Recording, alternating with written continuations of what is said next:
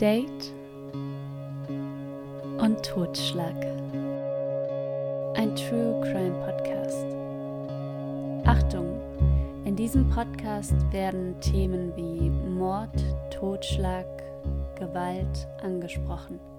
Solltest du für diese Themen sensibel sein, empfehlen wir, diesen Podcast nicht zu hören. Und nun viel Spaß.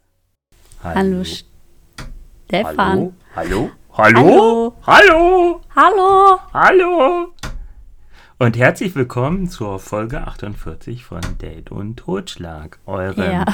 True Crime verwirrtes Dating Podcast. Gerade klang es eher wie so ein Kinderpodcast. Hallo? Ja. Meins? Meins? Aber Kinder bitte nicht anhören. Es wird nämlich brutal. Ach, Quatsch. So schlimm ist es nicht. Der Stefan ist nämlich von einer Wespe eben gerade gestochen worden und meine Begleitung meinte nur, hast du eine Allergie?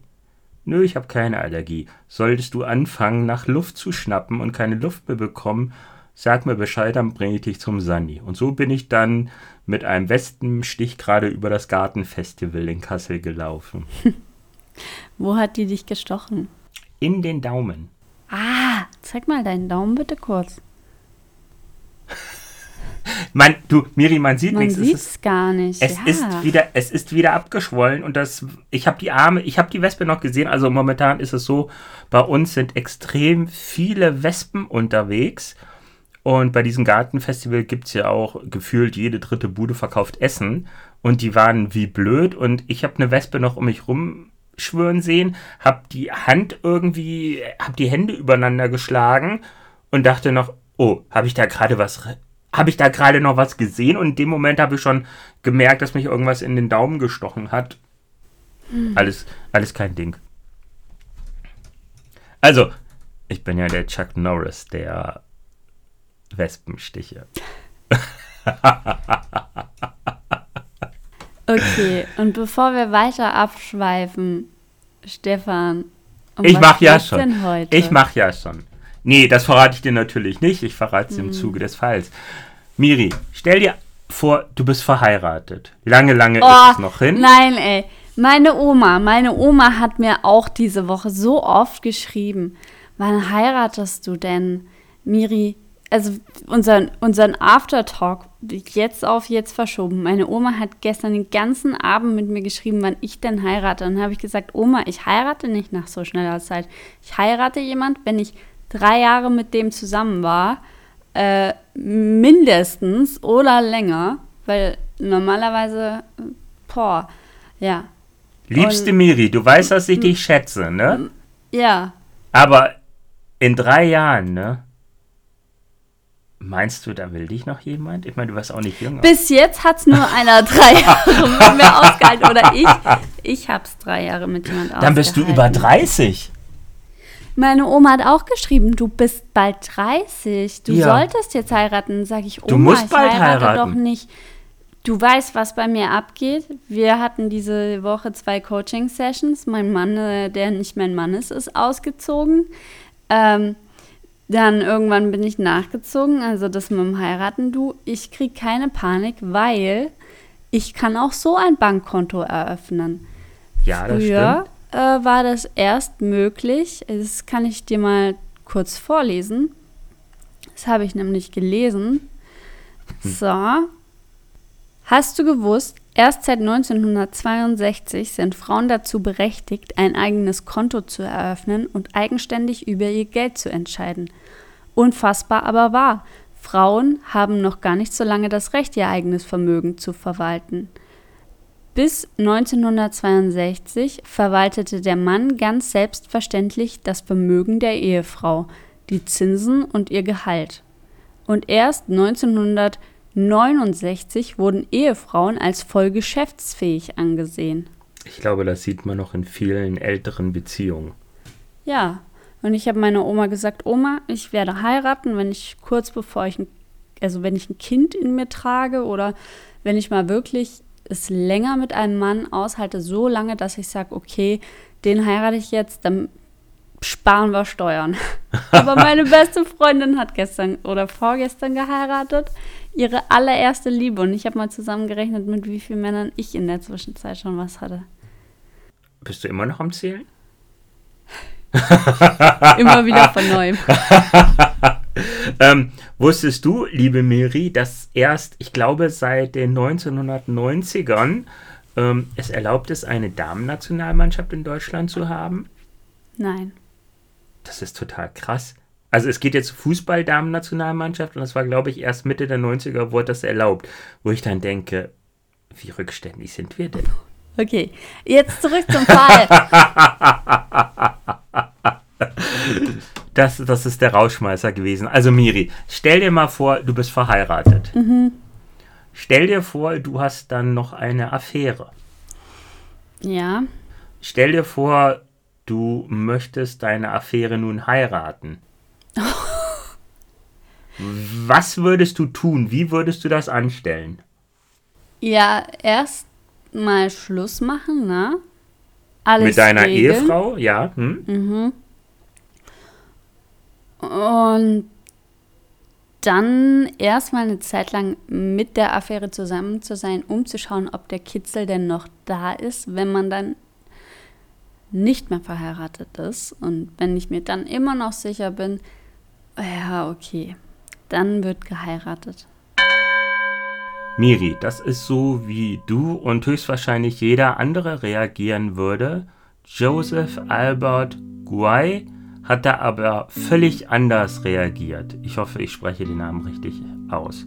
Er wurde am 23. September 1918 in Quebec als jüngstes von fünf Kindern geboren.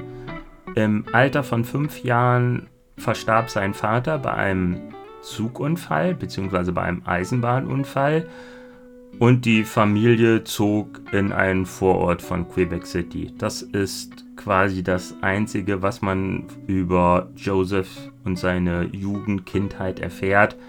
Es ist normal, es gab keine Vergewaltigung, keine ähm, schlimmen Ereignisse oder was auch immer. Ich meine, das, das, das hatten wir ja schon getötet. die letzten paar Male. Er hat keine Tiere getötet, er hat keine Häuser angezündet, er ist nirgendwo eingebrochen. Er war ein ganz normaler Junge mit einer ganz normalen Jugend. Mitte der oder seines 20. Lebensjahrs brach ja der Zweite Weltkrieg aus und Joseph erhielt einen Einberufungsaufschub, was bedeutete, dass er nicht an die Front musste, Dafür musste er in ein Arsenal arbeiten. In einem Arsenal wurden Waffen hergestellt, Munition hergestellt, halt kriegswichtige Güter. Im August 1914 heiratete Joseph dann seine Rita und sie zogen nach Quebec City, wo Joseph in der Schmuck- und Uhrenindustrie arbeitete. Was die Schmuck- und Uhrenindustrie mit dem Krieg zu tun hat, weiß ich jetzt nicht, aber es ist halt so. Während seiner Arbeit in der Schmuck- und Uhrenindustrie lernte er Genereux Rüst kennen, der Bruder von Marjorie Rüst. Marjorie Rüst werden wir auch unter Marjorie Pitre kennenlernen, aber dazu später mehr. Nach dem Krieg, also 1945, begann Joseph Schmuck in Vollzeit zu verkaufen. Die Familie zog nach Sepdils, wo sie eine Tochter bekam. Es war eine ganz normale Ehe mit ihren Höhen und Tiefen, also auch wie seine Jugend, wie seine Kindheit, ohne irgendwelche Dramatik. Pitre, also Marjorie Rust bzw. Marjorie Petre wurde in Saint-Octave de Métis in Quebec geboren. Sie betrieb eine Pension in Saint-Roch und wurde von ihren Nachbarn und später der Presse als Madame Le Corbeau, die Madame Rabe, bezeichnet, weil sie immer schwarz trug, oder La Femme Pitre. Pitre hatte sehr gute Kontakte ins Rotlichtmilieu. Ihre Pension stand auch, ich weiß nicht, ob es direkt im Rotlichtmilieu stand oder am Rand. Und wie es nun mal so ist, ihre Zimmer konnte man auch stundenweise mieten, wird behauptet. Ähm, Pitre war. Wobei, nee, da greife ich, da greife ja. ich zu weit vor. Ich, ich mache einfach mal weiter. Ich baue mal den Spannungsbogen auf. Im Sommer 1947 traf Joseph in einem Café die 17-jährige Kellnerin Marie Angers Rubidal. Äh, ihr lieben Hörer, entschuldigt bitte, je ne parle français. Ähm, ich habe echt Probleme. Also lieber, lieber asiatische Namen als französische Namen, beziehungsweise kanadische Namen. Mit der Kellnerin Marie, die, wie gesagt, 17 Jahre alt war. Sie erzählt äh, Joseph jedoch, sie wäre 19 Jahre alt, höchstwahrscheinlich, damit er sich mit ihr abgab begann er eine Affäre. Marie wusste ganz genau, wer Joseph war, beziehungsweise dass er verheiratet war und ein Kind hatte. Er stellte sich aber Maries Eltern als junger, alleinstehender Mann vor unter dem Namen Roger Engers. Damit die Eltern ihn nicht googeln können, oder wie? Ja, genau, genau. Gab's 1947 oder wann er wieso, die. Wieso er, nutzt er einen anderen Namen zu der Zeit? Telefonbuch oder was? Du, Miri, ich kann es dir nicht sagen. Er hat einfach einen anderen Namen genannt. Und der Name kommt von einem, ich glaube, es war ein Musiker, den Joseph sehr bewunderte. Oder er setzte sich zusammen irgendwie der Name von, von einem Musiker. Also es hat was, dieses Synonym, das Pseudonym hat was mit einem Musiker zu tun, den Joseph sehr bewunderte. In etwa einem Jahr rief Joseph Marie, die er nun regelmäßig traf, zwei bis dreimal pro Woche mhm. an. Ja, das sind noch andere Zeiten als mhm. jetzt. Jedoch im November 1948 erfuhr die Frau von Joseph, also Rita, von der Affäre, fuhr zu Maries Eltern und berichtete denen, was ihre Tochter so treibt. Zeiten, ne? Das waren definitiv andere Zeiten. Die Tochter wurde daraufhin aus dem Haus verbannt und musste, ja, hätte auf der Straße gelebt. Marie kontaktierte daraufhin Joseph, der Marjorie Pitre bzw. Madame Le Corbeau anrief und fragte, ob sie nicht eine Wohnung oder eine Unterkunft für Marie hätten. Das ließ sich einregeln, äh, das ließ sich einrichten und Marie fand dann mithilfe von Margerie eine Unterkunft.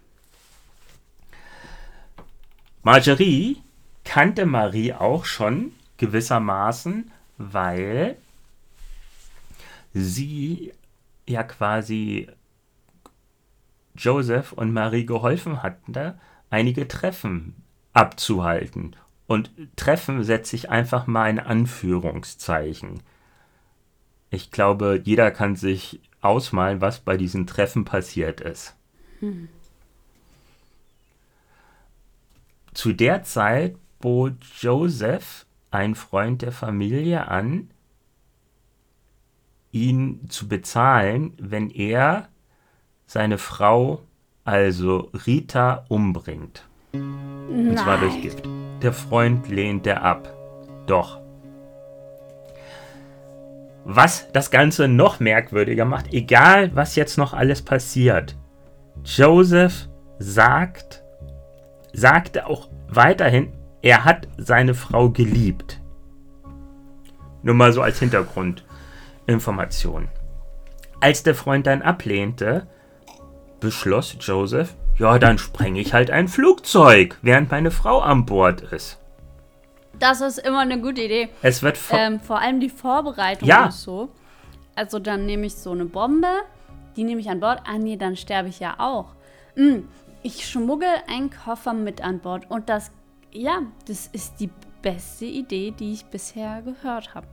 Gibt es Ja, da äh, ausführlichere Miri, denk bitte- Informationen, wie er sich das vorgestellt Ja, hat? Ja, ja, ja, ja, ja. Das kommt jetzt noch. Oh, Erzähl. Also es wird, es wird vermutet, dass sich Joseph davon inspirieren ließ, dass es einen Fall in den Philippinen gab, über den die nordamerikanischen Medien Anfang des Jahres ausführlich berichteten. Und ähm, Joseph ging davon aus, dann sprenge ich halt das Flugzeug und das kann man mir nicht nachweisen. So eine Vergiftung kann man mir ja immer wieder nachweisen. Aber so ein abgestürztes Flugzeug, was gesprengt wurde, oder andersrum, erst gesprengt, dann abgestürzt, das ist ja schwer mit mir in Verbindung zu bringen. Klingt bedingt logisch. Am Tag des Fluges schloss er noch eine Versicherung auf seine Frau, in Höhe von 10.000 kanadischen Dollar ab. Und es gab auch noch eine frühere Police aus dem Jahr 1942 über 5.000 Dollar. Also es ging um 15.000 Dollar dazu, wenn seine Frau stirbt. Joseph ging zum Uhrenmacher Genereux Rüst über den hatten wir ja vorhin schon etwas erfahren. Mit ihm arbeitete Joseph zusammen oder hatte 1942 mit ihm zusammengearbeitet. Er gab Genereux Dynamit, Batterien und einen Wecker. Marjorie Pitre, und da schließt sich der Kreis, heißt er eigentlich Marjorie Rüst. Also sprich, sie war die Schwester von Genereux Rüst. Kaufte das Dynamit in einem Baumarkt. Miri, sie kaufte das Dynamit in einem Baumarkt. Ja, ich habe ich hab schon eine Michael Moore-Dokumentation gesehen. Er hat ein Konto eröffnet in einer Bank in den Staaten und hat dazu ein Gewehr bekommen.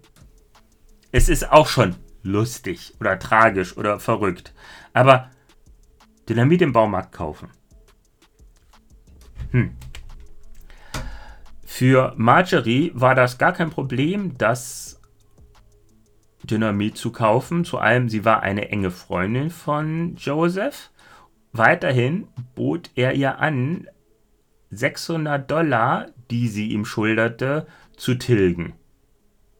Klar, kaufe ich halt mal Dynamit. Der Verkauf von Sprengstoffen an Zivilisten in Kanada wurde zwar erfasst, aber nicht streng reglementiert. Jetzt sollte ich vielleicht noch mal auf das Verhältnis von Marjorie zu Joseph zu sprechen kommen. Also Marjorie war älter als Joseph. Sie hätte auch mm, mit Abstrichen seine Mutter sein können. Beiden wurde ein Verhältnis unterstellt.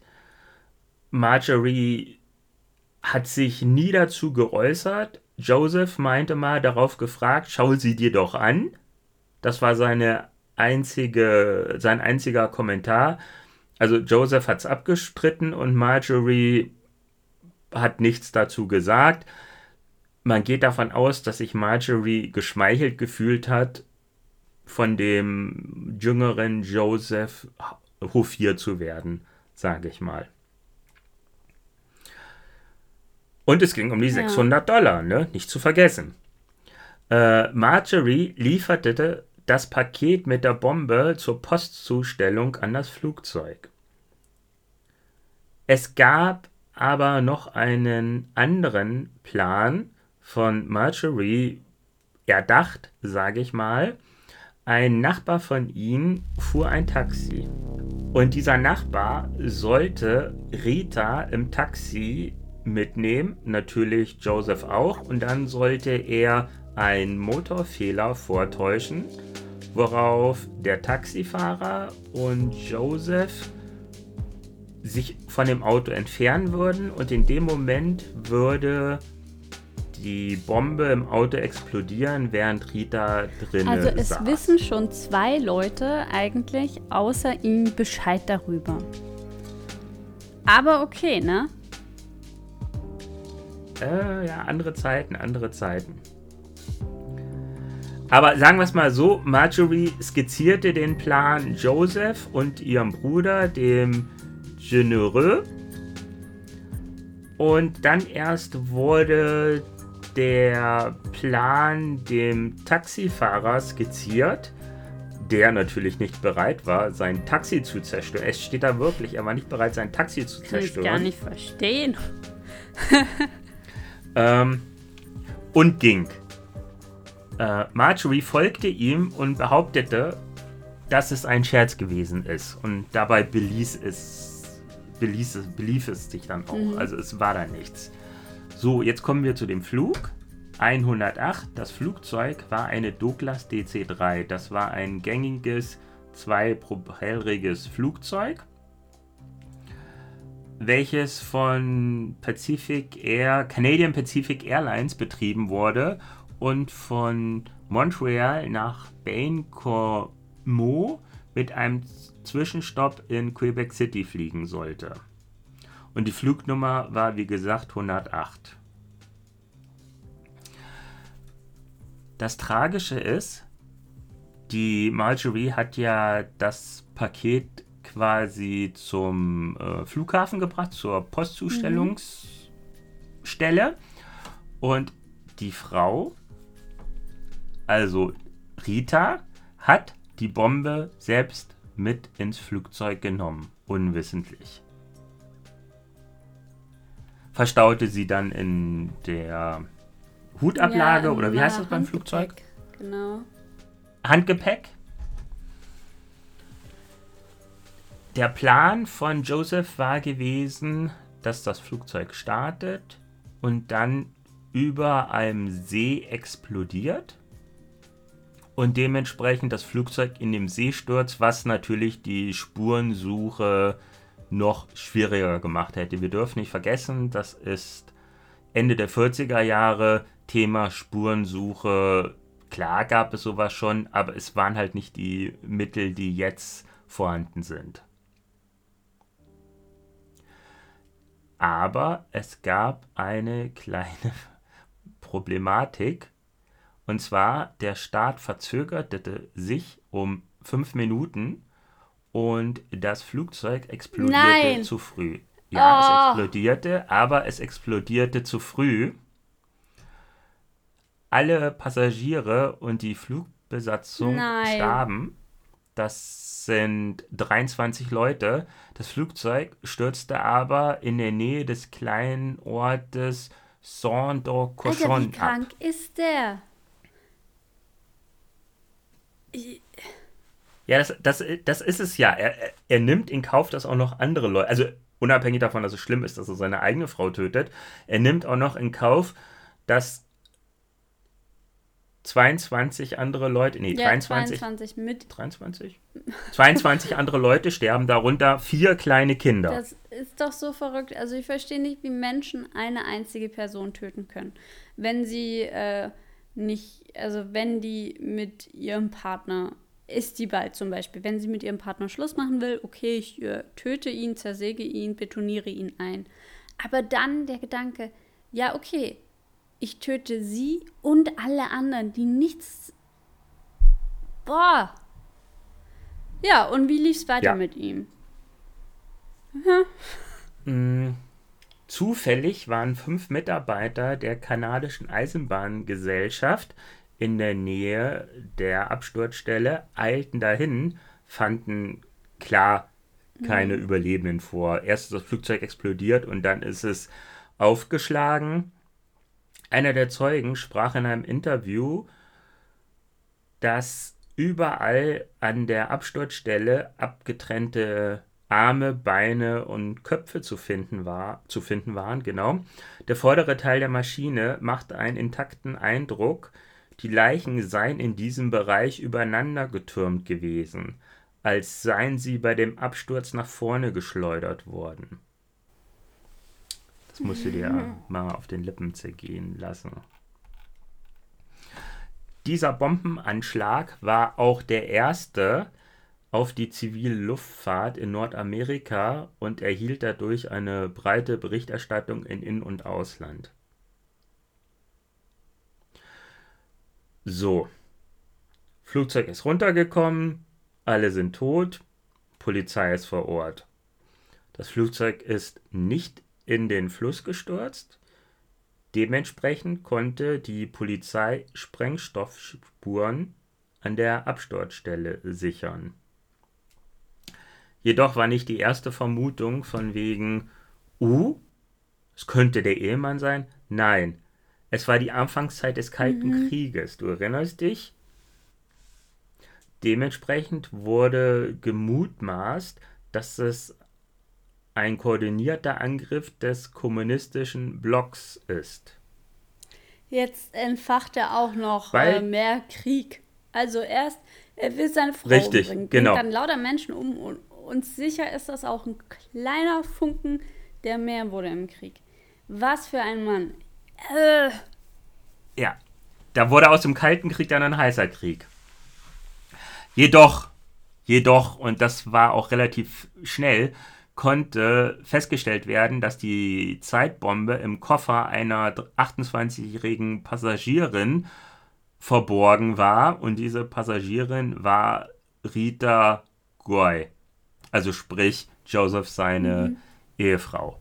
Die Explosion hatte sich im vorderen Gepäckabteil ereignet. Und plötzlich war Joseph in den Fokus gerückt. Aber er war nur auffällig. Tage nach dem Bombenanschlag versuchte Marjorie Selbstmord zu begehen, indem sie Unmengen von Schlaftabletten schluckte. Sie scheiterte jedoch. Also hatte sie doch sowas wie ein Gewissen. Im Krankenhaus, sie war ja auch die, die vorgeschlagen hatte, das Taxi in die Luft zu jagen und nicht ein Flugzeug. Im Krankenhaus erzählte sie der Polizei, dass Joseph ihr das Paket übergeben hatte, dass es sich um eine Bombe handelte. Und ähm, angeblich hat er sie auch dazu ermutigt, Selbstmord zu begehen. Das weiß man nicht. Marjorie bestritt jedoch, davon gewusst zu haben, dass das Paket eine Bombe war. Der zuständige Ermittler glaubte ihr die Geschichte voll und ganz. Die meisten Einheimischen glaubten ihr jedoch nicht und ähm, Marjorie musste unter Polizeischutz gestellt werden, damit sie nicht von einem Lynchmob getötet wurde. Joseph wurde zwei Wochen nach dem Absturz verhaftet und im Februar 1950 vor das Gericht gestellt. Die einzig erkennbare Leiche aus dem Wrack war Rita. Der Richter weinte, als er der Jury ein Foto von Ritas Körper präsentierte. Alle ihre Knochen waren gebrochen. Daraufhin verurteilte ihn die Geschworenen zum Tode durch den Strang. Joseph wurde am 12. Januar 1951 im Alter von 32 Jahren hingerichtet. Seine letzten Worte waren Au mieux je meurs célébré. Zumindest sterbe ich berühmt. Marjorie und ihr Bruder beteuerten beide ihre Unschuld Marjorie meinte ja, sie wusste nicht, dass in dem Paket die Bombe ist. Sie dachte, es wäre eine Statue, die seine Frau verkaufen sollte. Und ihr Bruder, der Uhrenmacher, meinte, er hätte die Bombe angefertigt, damit Joseph Baumstümpfe von einem Feld sprengen könnte. Ich weiß zwar nicht, wozu man dann eine Zeitbombe braucht, aber okay. Wiederum hatte Joseph nach seiner Verurteilung ein 40-seitiges Dokument an den Premierminister von Quebec geschickt, in dem er Marjorie und ihrem Bruder beschuldigt, dass sie davon gewusst haben. Infolgedessen wurden beide verhaftet und beide zu Tode verurteilt. Was die Sache ein bisschen ja, tragisch macht, weiß ich, weiß ich jetzt nicht. Ähm, der äh, Genre war bei seinem Tod 54 Jahre alt. Er litt seit mehreren Jahren schon einer, an einer knöchernden Tuberkulose, Tuberkulose und musste im Rollstuhl zum Galgen transportiert werden. Also sprich, er hätte, glaube ich, eh nicht mehr viel oder lange zu leben gehabt. Auf jeden Fall kein, kein schönes Leben mehr. Er musste dann quasi von seinem Rollstuhl in den Galgen gehieft werden, um dann gehangen zu werden. Boah. Was, was ja. geht in diesem Menschen vor? Also es ist so, ja, es waren andere Zeiten. Ja, ein verheirateter Mann, sich da drin, boah. Aber dieser Gedankengang. Stefan, das ist doch verrückt. Natürlich ist das verrückt. Weiß man dann irgendwie, ob er ob er Gefühle hatte, Emotionen? Ja, wie gesagt, er meint ja bis zum Schluss, er hat seine Frau geliebt. Ja. Aber diese Aussage, seine letzte Aussage, wenigstens sterbe ich berühmt,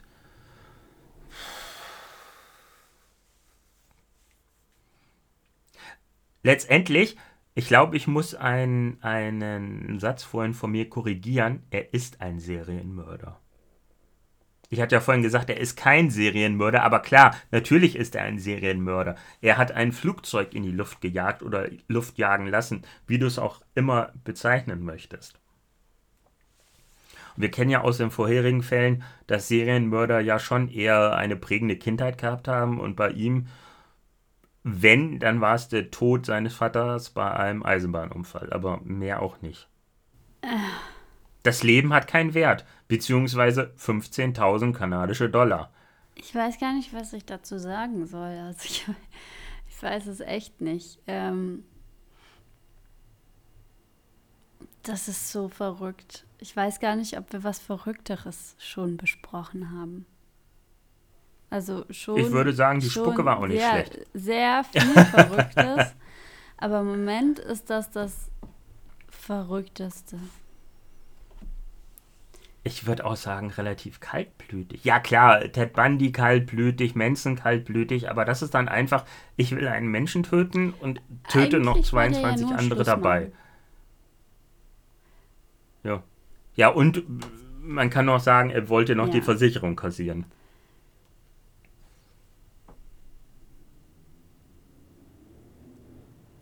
Hier, Miri.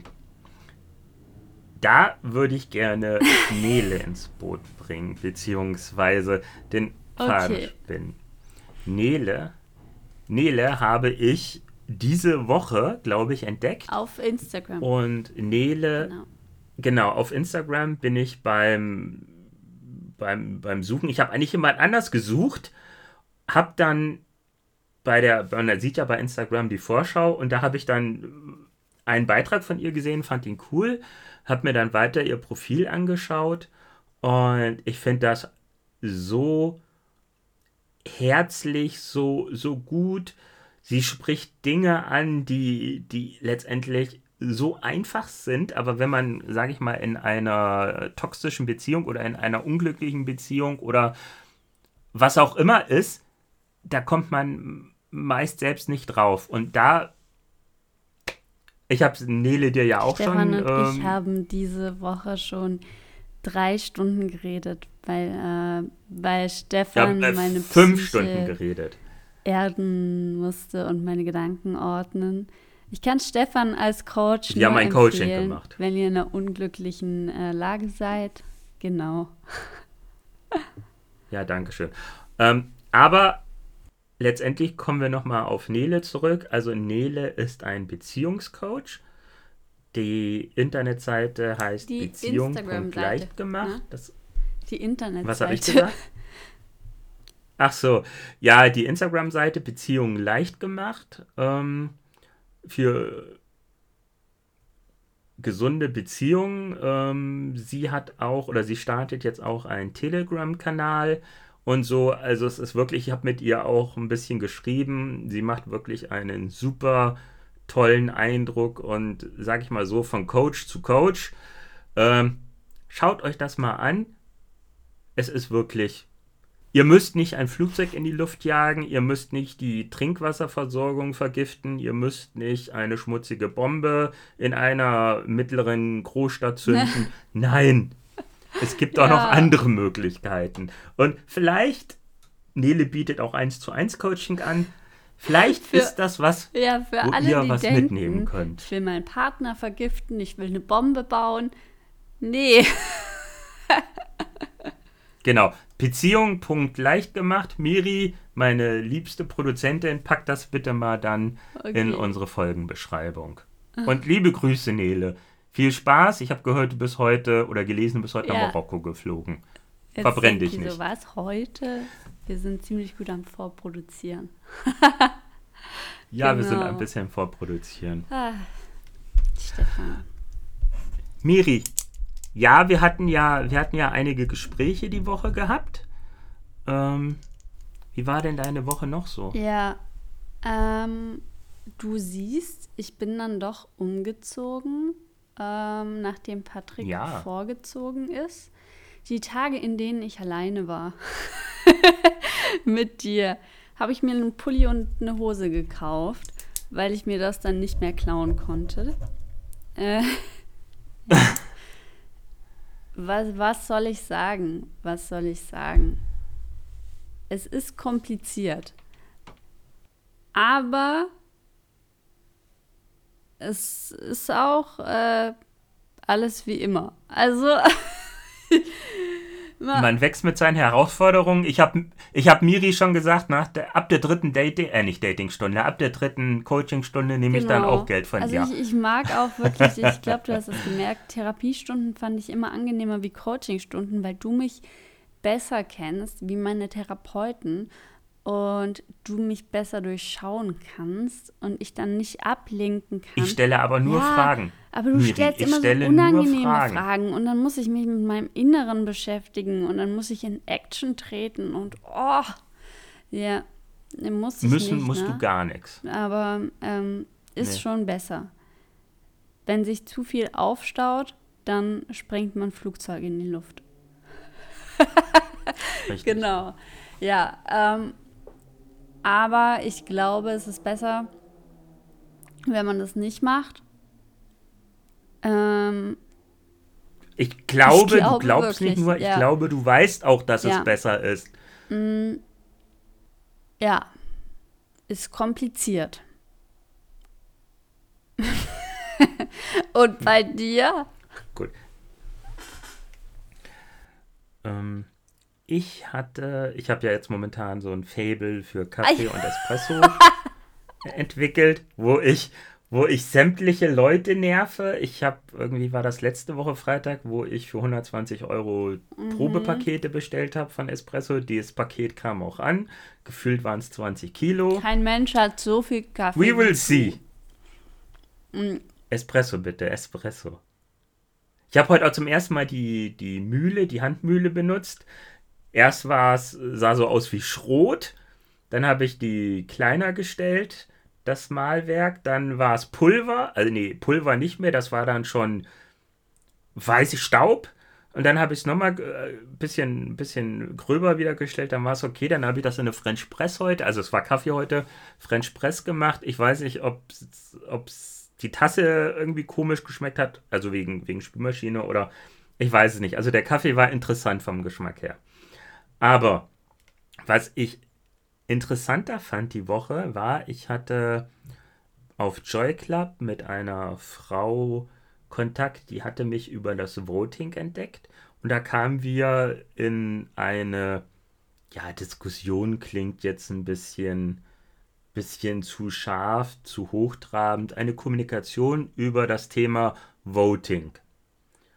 Ich Was habe hier versucht. Genau. Ähm, das Voting bei Joy Club ist ähnlich wie bei, ähm, wie bei anderen Swipe-Seiten. Also du kannst Daumen hoch machen, du kannst Daumen runter machen. Was ich nicht wusste, du kannst aber auch das Profil weiterklicken, weiter und zurückklicken. Also anders als bei solchen Seiten wie Tinder oder wie sie nicht alle heißen, wo du entweder Daumen mhm. hoch oder Daumen runter machst. Da kannst du wirklich, bei Joy Club kannst du auch die Profile einfach nur angucken und durchswipen. Ohne Ja oder Nein zu sagen. Wusste ich nicht, habe ich da erst erfahren. Ich war aber in dem Moment einfach, dachte ich mir, äh, Joy Club ist ja für mich so ein sicherer Hafen. Ich finde das einfach da angenehmer, weil auf Dating-Seiten versucht man sich ja zu, zu präsentieren, nur seine beste Seite zu machen und so weiter. Und bei Joy Club bin ich einfach, ich stelle jetzt kein, kein äh, Foto von mir in Unterhosen, nicht in Unterhosen, in Jogginghosen rein, aber da bin ich einfach so, wie ich bin. Und da dachte ich mir auch, scheiße, was denken die sich? Das ist mein geschützter Raum, da möchte ich nicht noch von irgendwelchen Leuten bewertet werden. Und da kamen wir halt ein bisschen in die, in die Unterhaltung, in die Diskussion. Sie fand es nicht schlimm. Ich meinte, möchte ich nicht. Und ich kenne auch genügend Leute, zum Beispiel eine Ex-Partnerin, die war so abhängig von solchen Voting-Sachen, dass die nicht, nicht mehr echt war. Und auch wenn wir, wenn wir irgendwie Fotos gemacht haben, das war da so typischer Instagram. Fototante, wo du dann für ein Foto gefühlt 150 Aufnahmen machen musstest und dann noch bearbeitet und so weiter und so fort. Das ist, weiß ich nicht. Und da hatte ich halt so eine Diskussion. Miri, wie, wie, wie findest du denn das, dieses, dieses sich von fremden Leuten, die dich gar nicht kennen, anhand eines Fotos Aber bewerten du siehst lassen? ja auf, also du siehst auf Joy Club, wenn ich das nun richtig verstanden habe, das so wie in Tinder gar nicht direkt Du wirst nur vom Algorithmus in äh, die Schublade gesteckt, attraktiv oder nicht attraktiv. Ich glaube, wenn du sagst attraktiv, also wenn du, wenn du einen Daumen hoch machst, mhm. kriegst du ein Like. Und das kannst du sehen. Das kriege ich, ah, dann, krieg ich dann angezeigt, ja. Ja, finde ich tatsächlich nicht gut. Äh, auf Instagram und so ja, da sind wir das ja gewohnt. Aber ich kann mir auch vorstellen, dass auf so Dating-Seiten viele unechte Likes sind. So, sieh dir an, wer dir ein Like gegeben hat, hat kauft dir jetzt die Freischaltung für 9,99. Ähm, ah, ja, okay. Gibt's das nicht doch bei Tinder? Und da müssen sogar Frauen auch die Pro-Version kaufen. Deshalb wusste ich das nicht. Okay.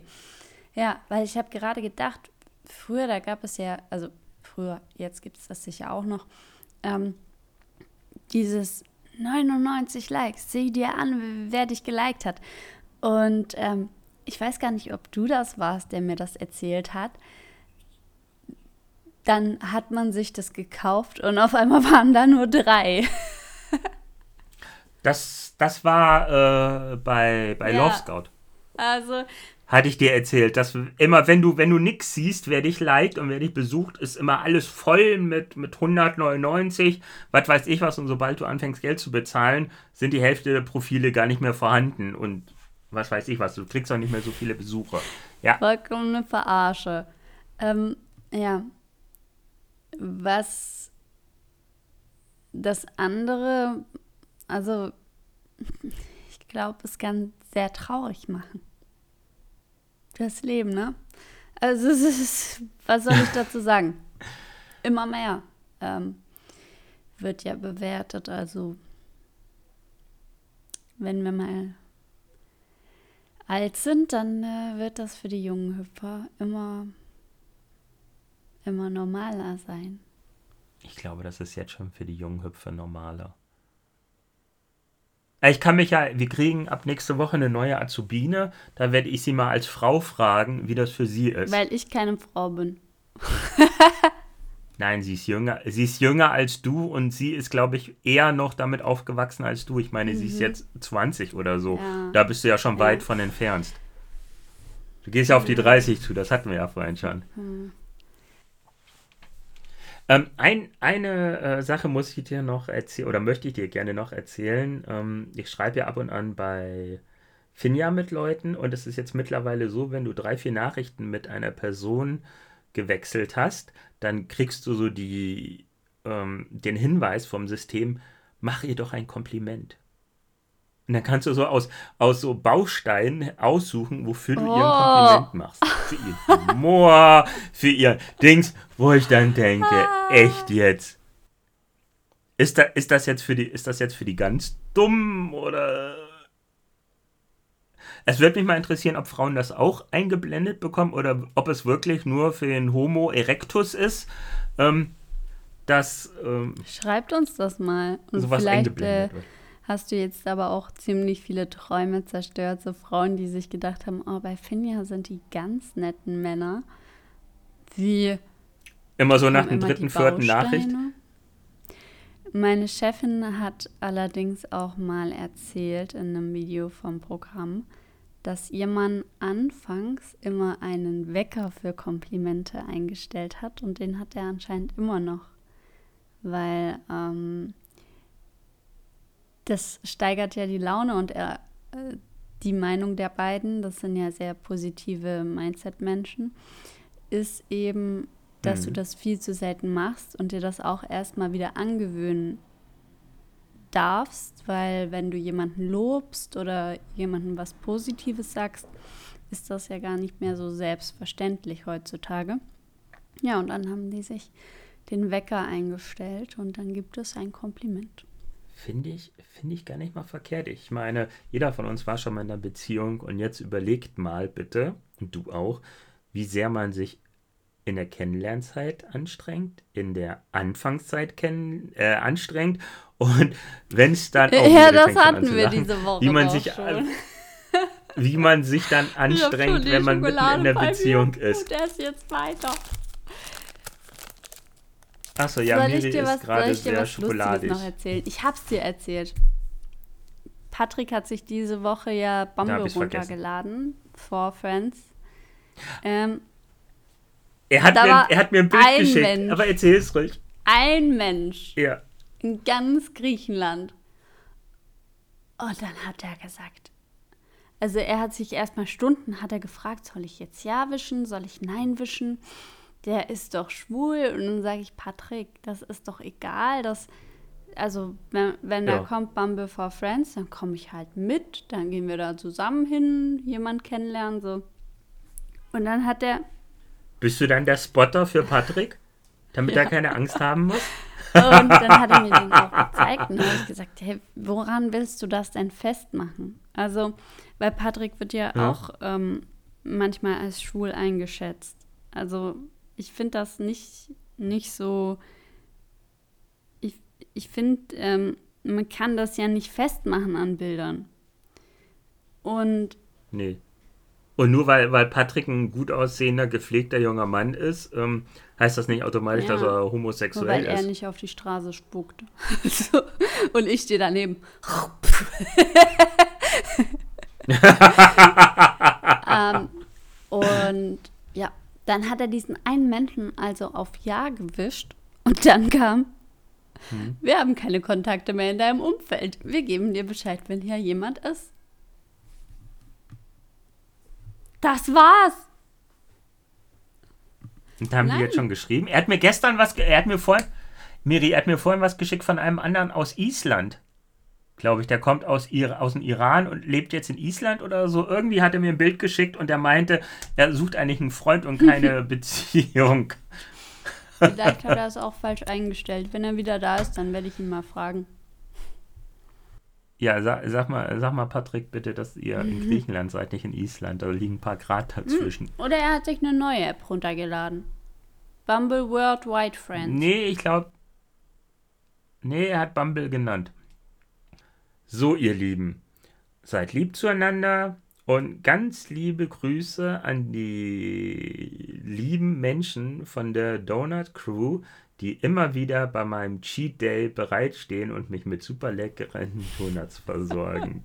Danke an Dankeschön. Die sich jetzt die Folge angehört hat, nur um zu hören, ob Stefan, wann er sie erwähnt. Ja, Und wie viel Scheiß ich sie geredet oh, Ich habe. habe mich voll gefreut, dass ich hier erwähnt werde im Podcast. Und jetzt denkt ihr, oh, was ist denn das? Explosion? ja. Grüße wie immer an Jessie, Tatjana, Sven, André. Mm, mm, mm, mm, mm. Die restlichen Alle haben wir natürlich auch lieb. Tschüss. Tschüss! Das war Date und Totschlag. Ein True Crime Podcast. Nach dem Wunsch von Stefan und Miriam. Produziert von Stefan und Miriam. Yay. Ach so, übrigens, dieser Podcast hat noch keine Folgenherausgabetermine. Darum abonniere diesen Podcast, um keine Folge zu verpassen.